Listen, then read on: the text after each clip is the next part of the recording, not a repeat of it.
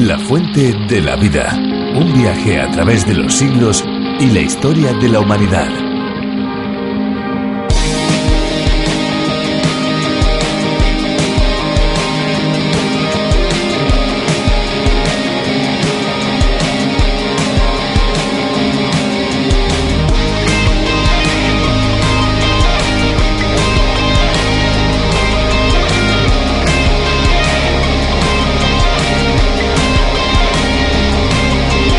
El agua es abundante en casi todos los alimentos a no ser que se haya hecho algo para eliminarla. La mayoría de los alimentos contienen el 70% de su peso si no han sido deshidratados y las frutas y hortalizas llegan hasta un 95% o más de agua. El agua que se puede extraer fácilmente de los alimentos exprimiendo, cortando o presionando se conoce como agua libre, mientras que el agua que no se puede extraer fácilmente se llama agua ligada.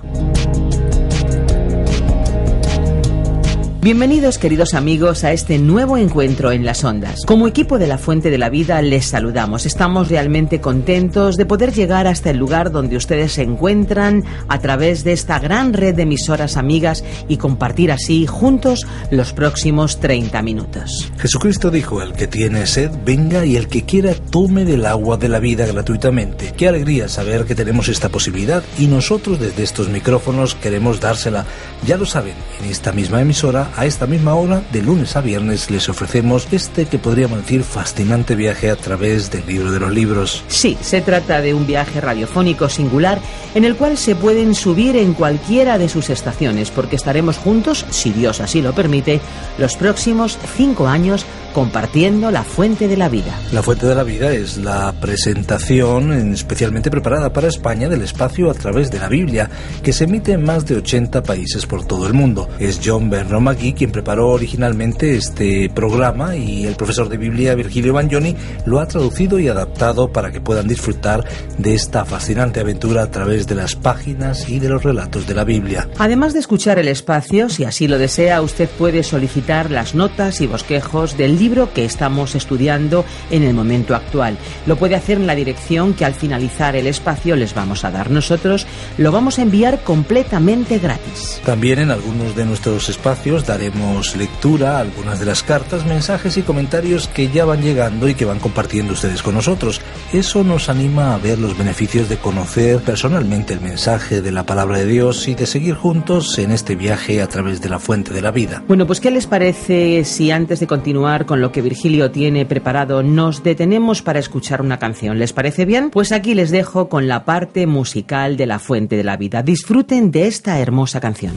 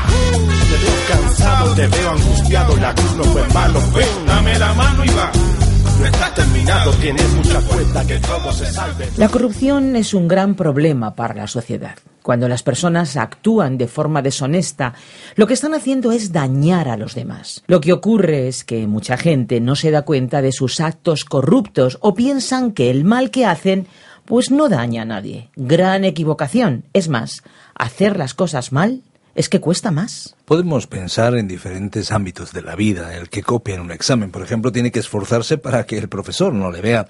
El que hace una trampa para no pagar impuestos, si es descubierto, pagará mucho más.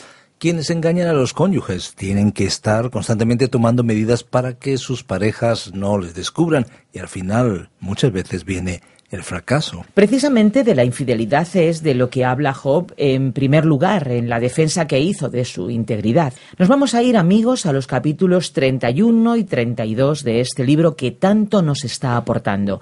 Sigan con nosotros. Al finalizar el tiempo de reflexión volveremos para darles las opciones de comunicación con la fuente de la vida. Pero antes unos segundos para darles nuestro número de WhatsApp 601 20 32 65.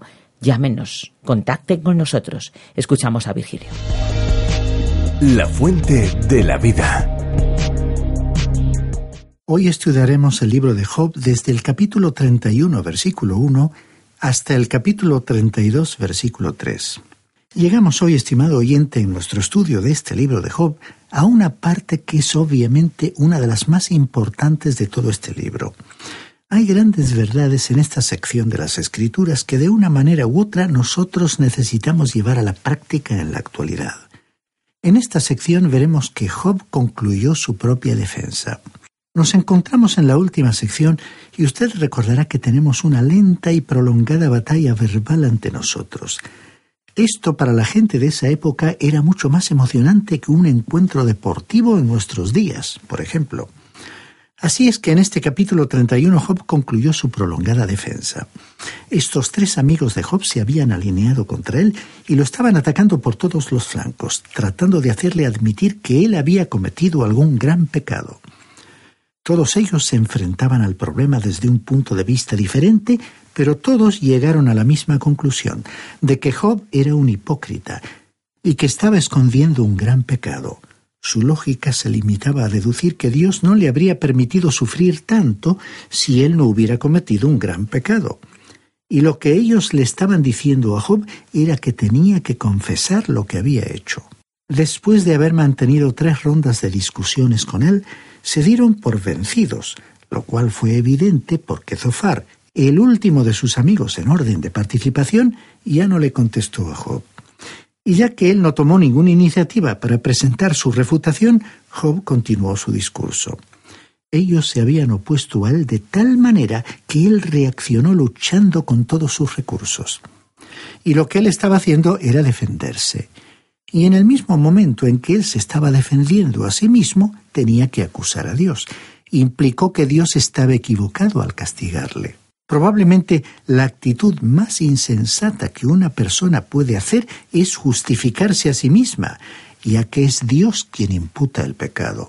En el momento en que usted comienza a justificarse a sí mismo, estimado oyente, Dios tiene inmediatamente que señalarlo y decirle lo que usted realmente es.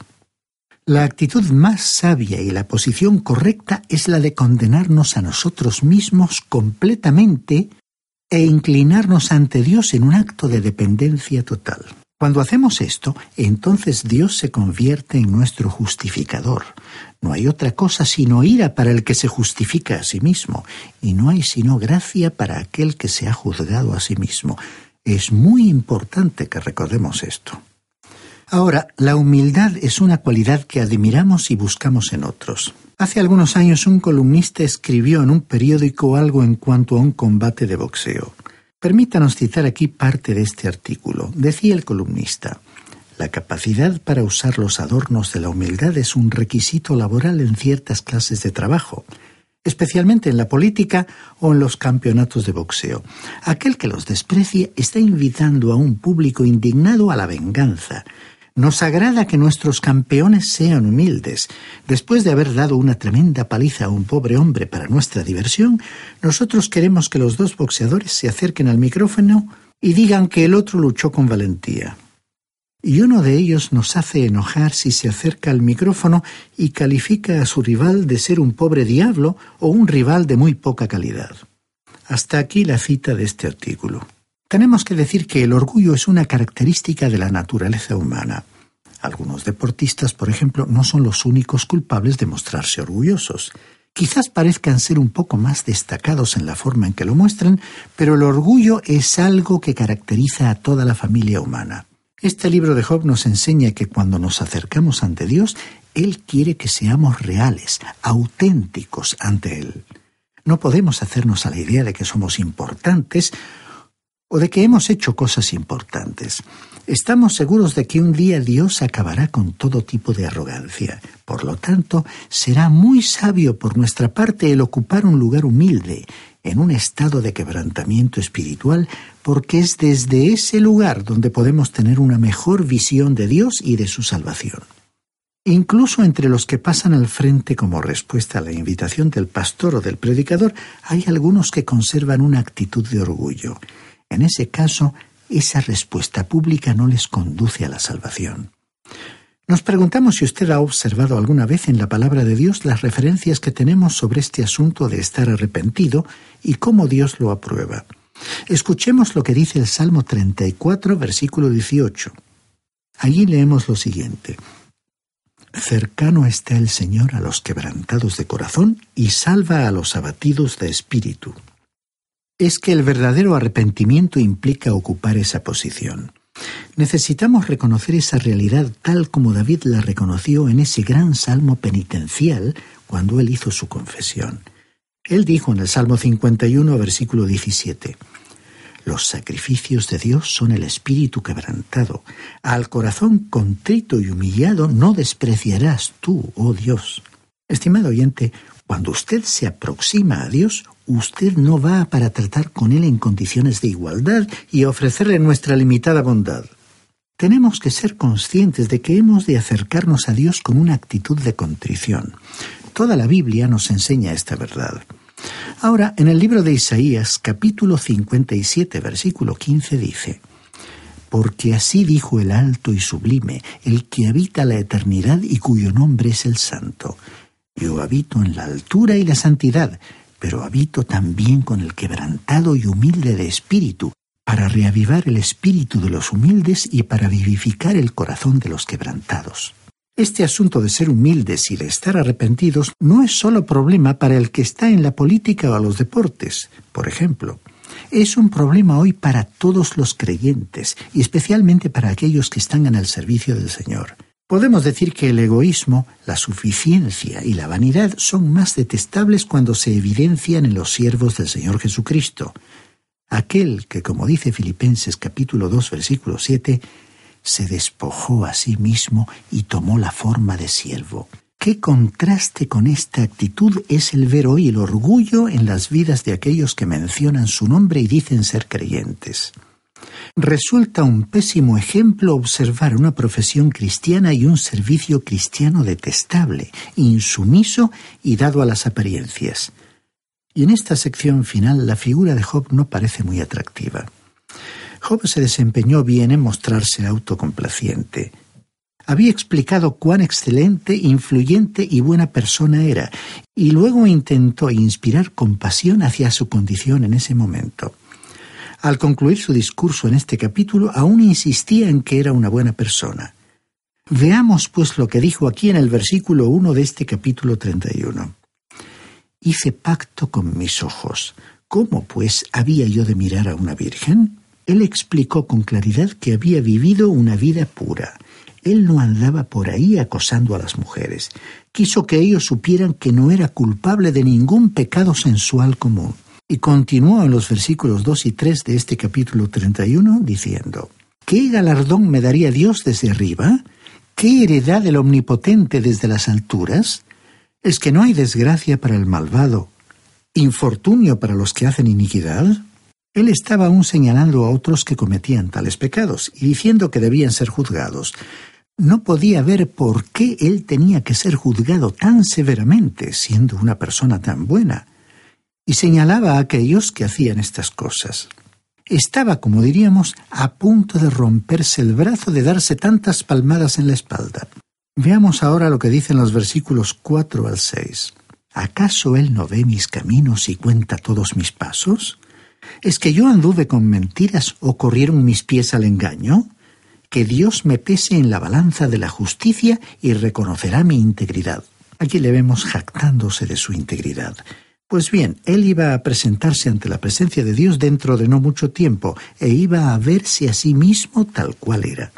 Y en ese momento no encontraría mucha integridad en su persona. Escuchemos ahora lo que dicen los versículos 7 al 11 de este capítulo 31 de Job.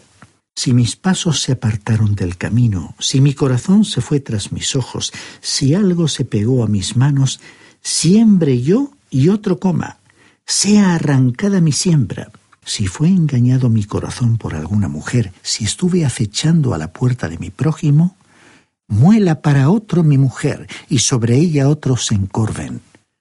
Porque eso es maldad e iniquidad que han de castigar los jueces. Aquí Job dijo que si él había sido falso e infiel, que su mujer le fuera quitada. Él no había vivido en pecado como otros vivían. Pensamos que todas las cosas que Job estaba diciendo en ese momento sobre sí mismo eran correctas, eran ciertas. Él era realmente una buena persona. Él tenía este tremendo punto débil, el orgullo.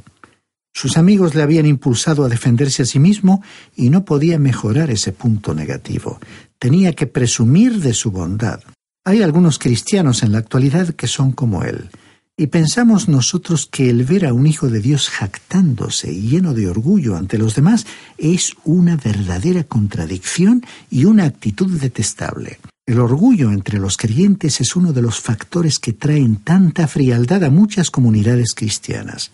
Muchos cristianos se sientan en los bancos de una congregación y piensan que frente a Dios su condición es buena y correcta, y que no tienen que cambiar en nada. Estimado oyente, si usted está unido a Jesucristo, es salvo, pero sea quien sea usted, su vida no está a la altura de las normas de Dios, y la mía tampoco. Observemos ahora algunos puntos sobresalientes de este capítulo 31. Leamos los versículos 13 y 14. Si hubiera yo menospreciado el derecho de mi siervo y de mi sierva cuando ellos pleiteaban conmigo, ¿qué haría cuando Dios se levantara? Y cuando Él me preguntara, ¿qué le respondería? En otras palabras, Job era un empresario y decía que trataba bien a sus empleados. Debería haber más que pudieran decir lo mismo en la actualidad. Y también, viendo la situación a la inversa, más empleados que se comportaran correctamente con sus jefes. De cualquier manera, el caso era que Job podía decir que era considerado en su trato con los demás. Ahora, en los versículos 16 al 22 dijo, Si he impedido a los pobres quedar satisfechos, si he hecho decaer los ojos de la viuda, si he comido yo solo mi bocado y no comió de él el huérfano, porque desde mi juventud creció conmigo como con su padre, y desde el vientre de mi madre fui guía de la viuda, si he visto a alguno perecer por falta de vestido, por carecer de abrigo el necesitado, si no me bendijeron sus espaldas al calentarse con el vellón de mis ovejas, si alcé contra el huérfano mi mano, aun viendo que en la puerta estaban de mi parte, que mi espalda se caiga de mi hombro y se quiebre el hueso de mi brazo. Job realmente había ayudado a los pobres. Tenía un programa de obra social antes que nadie hubiera pensado en un programa de esa naturaleza. Él cuidaba a los huérfanos. Y entonces en su exposición volvió a recorrer el mismo camino, jactándose de todas las cosas que había hecho. Creemos que las llevó a cabo, pero se enorgullecía de esas buenas obras, y ese era su problema. Estaba constantemente diciendo yo he sido tan bueno que Dios es injusto al tratarme de esta manera. Dios está equivocado conmigo. Y hay muchos creyentes que están pensando lo mismo en la actualidad, aunque no lo digan abiertamente. Estimado oyente, necesitamos ocupar un lugar en el cual podamos alabar su nombre por encima de todo y en el que podamos vernos a nosotros mismos como si estuviéramos en el polvo delante de Él. Escuchemos ahora lo que Job dijo en los versículos 29 y 30 de este capítulo 31. ¿Acaso me he alegrado con el quebrantamiento del que me aborrecía y me regocijé cuando le sobrevino el mal? No, no he permitido que mi boca peque pidiendo su vida en una maldición. Aquí dijo que cuando su enemigo se arruinó y le fue mal, no fue rencoroso. Y luego en los versículos 33 al 36 dijo, ¿Acaso he cubierto mis transgresiones como Adán, ocultando en mi seno mi iniquidad, porque temía a la multitud que era grande? y me atemorizaba el menosprecio de las familias y entonces callaba y no salía de mi puerta?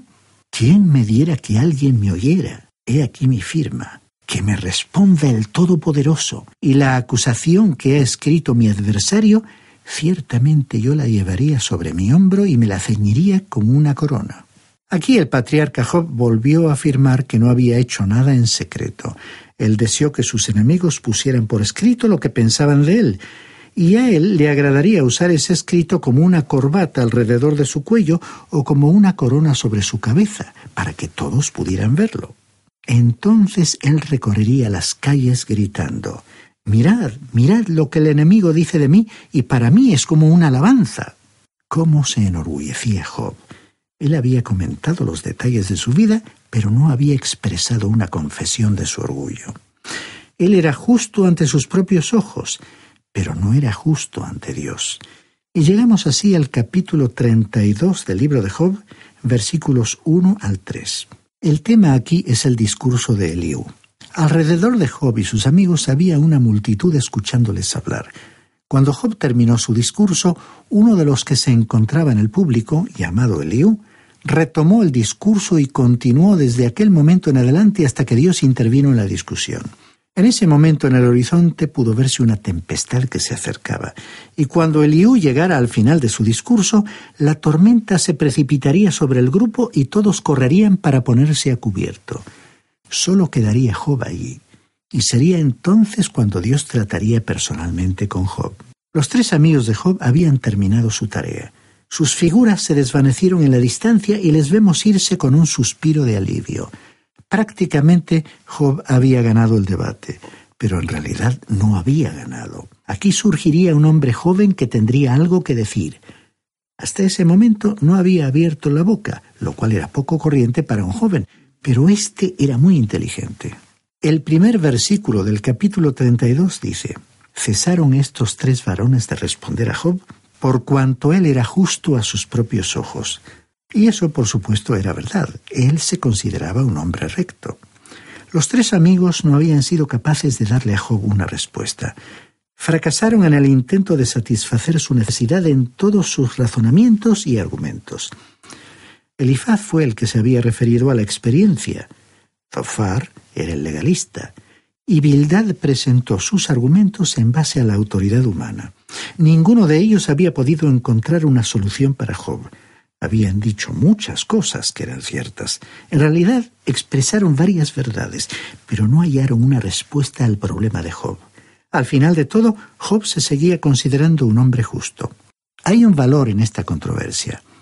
Para nosotros es importante ver que cuando dos partes están divididas en cualquier asunto, nunca pueden alcanzar un acuerdo a menos que haya una actitud de quebrantamiento, de sumisión y una disposición a someterse y a no competir a favor de uno mismo en cualquiera de las dos partes o en las partes implicadas. Hay mucha altivez y aires de superioridad, la cual es la causa de muchísimos de los problemas actuales. Job era un hombre altivo, había sido susceptible y se irritaba por cualquier cosa, pero sus amigos también lo habían sido. No habían sido capaces de llegar a ninguna clase de acuerdo. A favor de los amigos de Job deberíamos decir que no encontraron una respuesta simplemente porque no la había. Solo Dios podía darle una respuesta a un hombre que creía en su propia justicia y rectitud. Más adelante veremos que finalmente Dios intervino con una respuesta para Job. El corazón no quebrantado puede encontrar una respuesta lista para cualquier persona, pero por supuesto no para Dios. Y como hemos dicho, los amigos de Job no tuvieron respuesta para las argumentaciones de Job. Entonces Eliú iba a intervenir en la conversación. Él tampoco tenía una respuesta para Job, pero se acercó más que los demás. y creo que él preparó el camino para que por último Dios entrara en la escena. Entonces Dios le daría a Job alguna información que todos nosotros también necesitamos recibir. Observemos que Eliú era un bucita, o sea, un descendiente de Buz, según Génesis capítulo 22, versículo 21. Evidentemente era una tribu de árabes. Continuemos leyendo el versículo 2. Entonces Eliú, hijo de Baraquel, el bucita de la familia de Ram, se encendió en ira contra Job. Se encendió en ira por cuanto él se hacía justo a sí mismo más que a Dios. Aquí nos enteramos de que Eliú comenzó a hablar porque estaba enfadado, y lo estaba por dos motivos. El primer motivo era que Job había pasado todo el tiempo justificándose a sí mismo antes que a Dios. Ello significaba que él estaba realmente diciendo, Dios está equivocado, ha cometido un gran error conmigo. Esta actitud despertó el enojo de Liu. Finalmente por hoy leamos el versículo 3 de este capítulo 32. Igualmente se encendió en ira contra sus tres amigos, porque aunque habían condenado a Job, no sabían responderle. Este era el segundo motivo para el enfado de Liu. Los amigos no habían podido señalar el verdadero problema de Job y aún así le estaban condenando. Estos dos motivos que despertaron la ira de aquel joven llamado Eliú nos describen la situación del ser humano de todos los tiempos. En cuanto al primer motivo, las personas tratan de justificarse a sí mismas. Si reconocen la existencia de Dios, tratan de justificarse ante Él por sus obras y méritos. Si no creen en Dios, ellas son la medida de todas las cosas y están centradas en sí mismas y no reconocen la necesidad de un Dios. Están centradas en sí mismas y no reconocen la necesidad de un Dios o de una vida después de la muerte. En cuanto al segundo motivo, nadie humanamente hablando es capaz de señalarle al ser humano su verdadero problema, y menos aún de ofrecerle una respuesta. Estimado oyente, en cuanto a la primera cuestión, nadie puede justificarse a sí mismo. San Pablo escribió en su carta a los Romanos capítulo 5 versículo 1, Justificados pues por la fe, tenemos paz para con Dios por medio de nuestro Señor Jesucristo. Y en cuanto a la segunda cuestión, frente a la necesidad espiritual del ser humano frente a Dios y a la eternidad, Nadie puede ofrecer una respuesta. Pero a todos los que por la fe acepten la obra redentora del Señor Jesucristo en la cruz, pero todos aquellos que por la fe han aceptado la obra redentora del Señor Jesucristo en la cruz, ya han encontrado una respuesta. Porque al llevar el Señor Jesucristo nuestros pecados, nos colocó en paz con Dios. Sí, estimado oyente, estimada oyente, porque entonces Dios le ha aceptado a usted como hijo, como hija.